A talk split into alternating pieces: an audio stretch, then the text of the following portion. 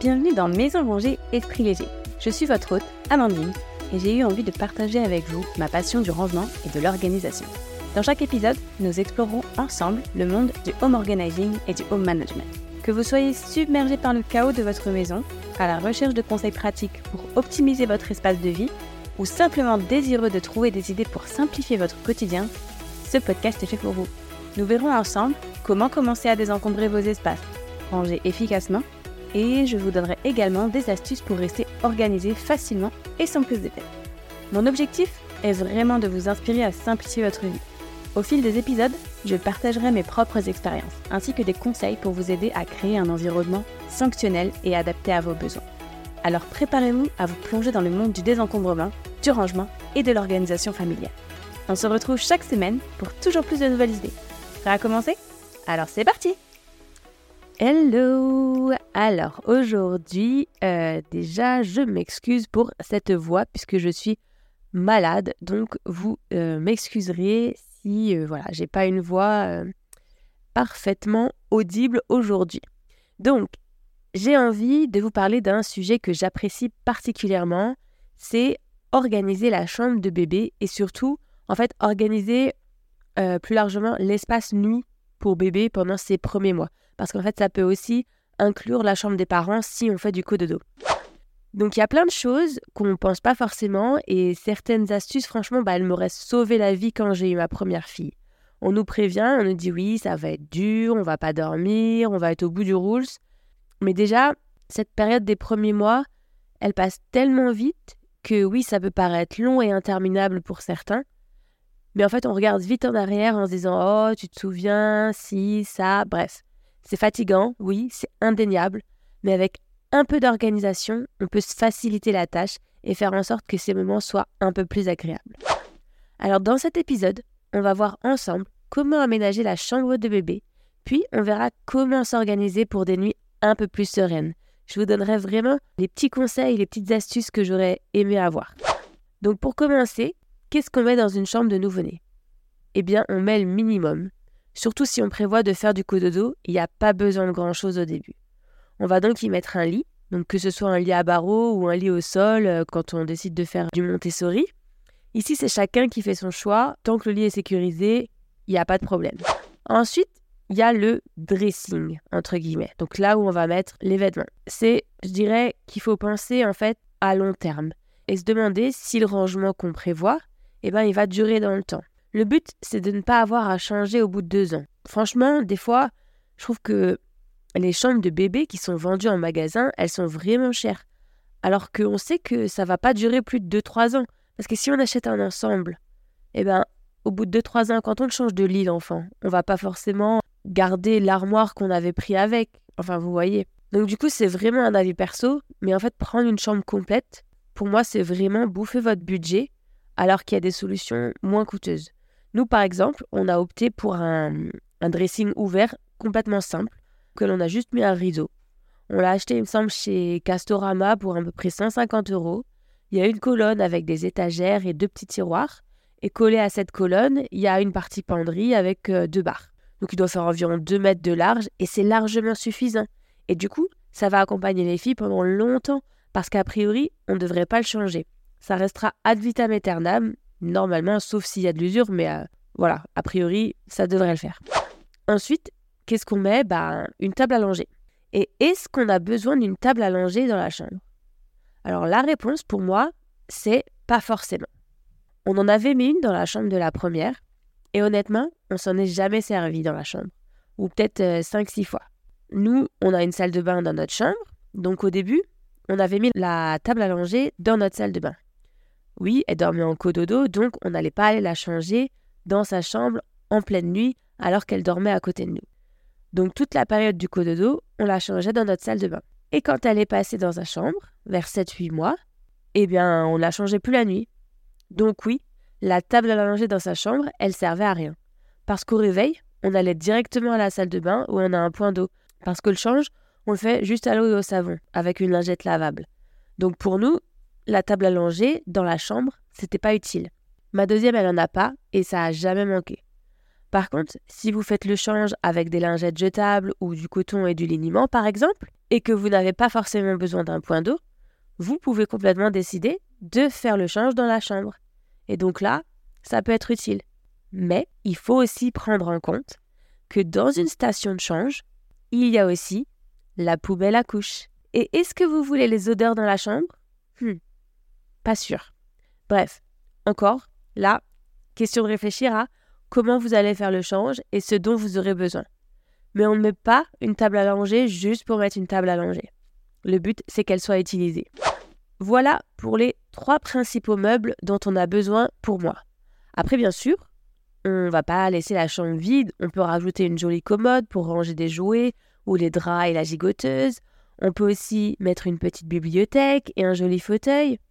Le fauteuil, ça peut être un, fauteuil bien confortable qui vous servira au début pour l'allaitement, si vous décidez d'allaiter, et que votre bébé n'est plus en côte de dos. Mais c'est aussi un fauteuil qui pourra vous servir plus tard pour raconter les histoires. Niveau ameublement, là on est pas mal. Maintenant, je voulais vous partager des petits tips pour faciliter la vie dans les premiers mois. Alors la première, c'est le panier de survie. Donc le panier de survie, c'est quoi? C'est tout simplement un petit panier ou une petite boîte qui servira surtout la nuit. Ça peut même être une petite desserte à trois paniers sur roulette, là, du genre euh, celle de chez Ikea. Je sais pas si vous voyez ce que je veux dire. Ça, c'est, ça peut être top. Vous y mettez tout le nécessaire dont vous avez besoin pour vous occuper de votre bébé la nuit. Donc, on va mettre quelques couches, des lingettes, un peu d'eau, de liniment. On va aussi mettre des bodys, des pyjamas propres. On peut aussi mettre une tétine en râpe, des bouts de sein si on en utilise, la crème anti-crevasse et tout autre petit accessoire en fait qui vous est nécessaire pour que ce soit l'allaitement, le change ou le biberon de votre bébé. On y met vraiment tout pour pas avoir à bouger de son lit. Et ça, en fait, vraiment, bah, ça change la vie. Parce que devoir se lever toutes les deux heures, c'est vraiment fatigant. Et clairement, là, bah, on limite les déplacements et on peut tout faire de son lit. On a des couches, des changes s'il y a des fuites, on est paré à toute éventualité. Et donc, on n'a pas à mettre un pied hors de son lit. Et vraiment, vraiment, je vous jure, c'est un bonheur. Et puis ça facilite aussi le partage des tâches. Si tout est là dans le lit, pas besoin de se lever, donc votre partenaire n'a pas d'excuse pour ne pas jouer son rôle de coparent. Avec ça, on peut se prévoir une veilleuse du coup pour pas allumer la grande lumière. Perso, euh, j'avais et j'ai toujours d'ailleurs des veilleuses toutes simples à mettre sur une prise. Elles captent le noir et elles s'allument dès qu'il fait nuit, donc pas besoin d'y penser. Et dormir avec de la lumière, moi ça me dérange pas, mais si ça vous dérange, vous pouvez tout à fait prendre une qui s'allume à la main et la mettre sur la table de chevet ou dans votre panier de survie. Et au moins, quand vous nourrissez, vous changez votre bébé, bah, ça vous aveugle pas. Ensuite, on a vu qu'on mettait le nécessaire pour l'allaitement dans le panier, mais si vous n'allaitez pas, faites-vous un cadeau qui va vous faciliter la prépa des biberons. Un préparateur de biberons. Il y en a plein de modèles, et il y en a des très chers, mais il y en a aussi des tout simples. J'ai allaité un temps, et puis je suis passée au biberon. Donc, je devais faire un ou deux biberons la nuit. Et franchement, descendre à la cuisine, chauffer l'eau, tout ça, mon Dieu, franchement, quelle coupure dans la nuit. Donc, en fait, on a opté pour le préparateur et on en a mis un dans la cuisine, mais aussi un dans notre chambre. Et là, plus besoin de descendre. Bonheur. Donc, en fait, on met le préparateur. Donc, quand je dis préparateur, moi, c'est juste euh, un qui fait couler l'eau à la bonne température et en bonne quantité. Après, on doit nous-mêmes rajouter le lait vraiment le plus simple. Celui que j'avais, c'est un Tommy Tipeee. Euh, je vous mettrai des liens en description de tous ces petits gadgets dont je vous parle si ça peut vous être utile. Et donc, on avait ça à côté de nous avec des biberons, du lait, et hop, elle se réveillait, besoin d'un biberon, hop, juste à appuyer sur le bouton, c'est parti, gain de temps et d'énergie.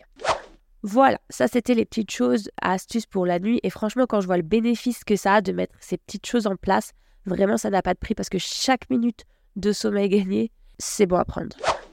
Maintenant, une petite astuce pour la journée, et je pense surtout au panier d'allaitement. Ouais, j'aime bien, j'aime bien les paniers, vous voyez. C'est encore une fois, donc comme je dis, un petit panier, où cette fois, tout est pour vous presque. En fait, vous mettez un linge, les bouts de sein si nécessaire, etc.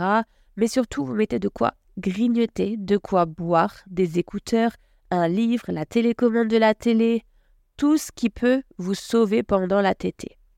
Parce que, bah oui, l'allaitement c'est beau, les yeux dans les yeux avec son bébé c'est génial, c'est une connexion magique. Mais quand même, au bout d'un moment, et surtout si on a un bébé très demandeur, bah c'est bien d'avoir de quoi s'occuper et grignoter pendant que lui aussi vit sa meilleure vie collée à nous. Se retrouver coincé avec un bébé au sein et avoir faim et soif sans pouvoir se lever ou que quelqu'un soit là, bah c'est pénible. Donc on s'évite ça avec ce petit panier spécial allaitement. Forcément, avec un bébé au biberon, on a moins ce problème. Mais si votre bébé il s'endort sur vous à chaque biberon et que vous le gardez sur vous, bah vous pouvez aussi vous créer ce petit panier de survie, évidemment. Alors vraiment, le plus important, c'est d'avoir toujours ce qu'il faut où il faut et de se faciliter la vie au quotidien. Créez vos propres routines avec votre bébé. C'est essentiel pour lui, mais aussi pour vous. Ça n'a pas besoin d'être militaire comme routine, mais c'est juste des choses simples, en fait, des enchaînements de petites actions qui vous rassurent et donnent du rythme à votre quotidien. On va, par exemple, donner à boire, faire un câlin, puis changer les couches. Ça, c'est une petite routine, extrêmement simple, mais ça marque l'heure du repas. Et à chaque repas, on sait ce qu'il va se passer. On met aussi l'accent sur la routine du dodo. On en entend beaucoup parler, et elle est vraiment essentielle pour moi. Alors, j'ai pas de diplôme, je suis pas infirmière, je suis pas sage-femme, je suis rien de tout ça, mais en fait, c'est juste mon expérience personnelle. Et la routine du dodo, pour moi, bah, elle, sauve et elle a sauvé mes nuits et les siestes. En fait, j'ai été hyper stricte avec moi-même sur cette routine. Je lâchais rien alors elle évolue bien sûr en fonction de l'âge de l'enfant, mais pour moi c'est hyper important qu'elle soit toujours présente. Et on le voit vraiment. Aujourd'hui ma grande a 3 ans et en fait elle sait. Et il n'y a pas besoin de, de répéter les choses et elle sait. qu'on lui demande qu'est-ce qu'on fait maintenant, elle sait. Donc ça franchement c'est, c'est juste bonheur.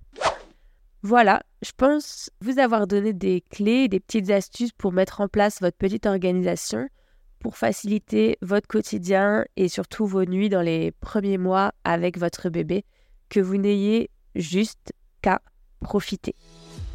Merci beaucoup d'avoir écouté cet épisode jusqu'à la fin. J'espère qu'il vous aura été utile et qu'il vous aura appris quelques petites choses.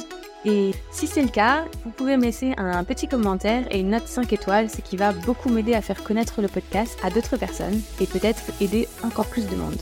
Merci encore pour cette écoute à bientôt dans le prochain épisode. Bye bye